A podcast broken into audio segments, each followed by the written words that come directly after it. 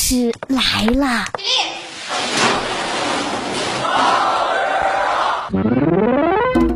各位好，欢迎收听《大老师来了》，我是大兵。俗话说，春困秋乏夏打盹儿，今天是第二十三个世界睡眠日。首先，一个重要的提醒：睡不好的人真的容易变胖，而且白天较长时间的补觉并不能够抵消这种风险。反而会明显增加肥胖，尤其是腹型肥胖的风险。Oh no！跟每天晚上睡七到八个小时人相比，睡眠不足五小时，肥胖和腹型肥胖风险分别增加百分之二十七和百分之十六。嗯，好吓人。那那边有同学要问了，大老师，是不是睡得越多越好呢？当然不是。我们说为什么有的人睡很久还是会感觉很疲惫？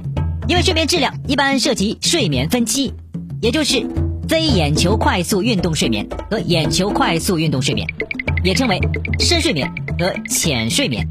如果深睡眠不足，一觉醒来依然会浑身乏力、无精打采，睡的时间再长也觉得累。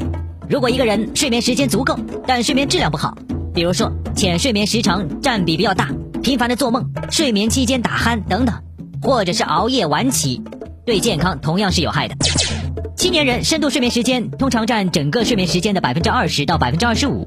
如果一个晚上睡八小时，大约会经历四到五次深度睡眠，深度睡眠时间约两小时。老年人睡眠时间通常更短，深度睡眠占比也在减少。据二零二一都市打工人睡眠报告显示。最能熬夜的城市包括北京、上海、深圳及广州。睡觉最晚的是广东省，平均上床时间是晚上的十一点五十五分。玩手机已经成为影响睡眠质量的罪魁祸首，六成上班族受其影响。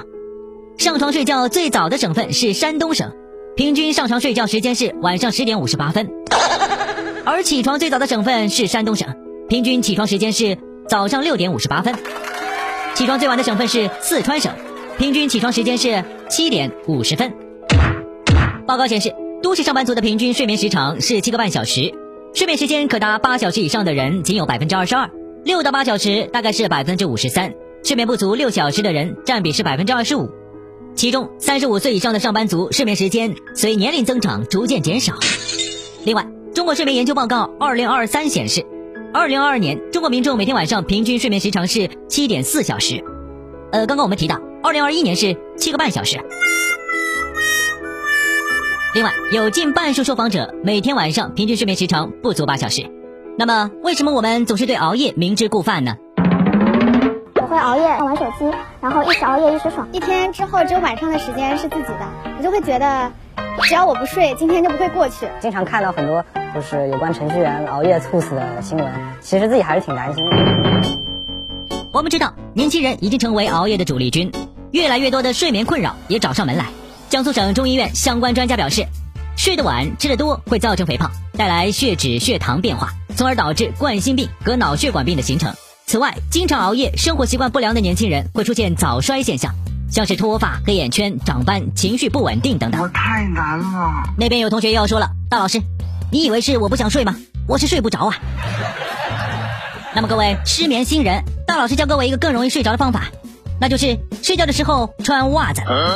美国预防杂志曾经刊登一项研究，结果表明，穿袜子睡觉的人不仅入睡更快，而且总睡眠时间整体增加，睡眠质量得到一定的提高。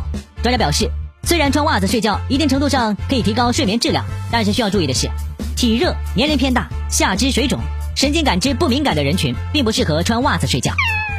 那么各位同学，你会穿袜子睡觉吗？关于你睡眠的那些小习惯，可以来聊一聊。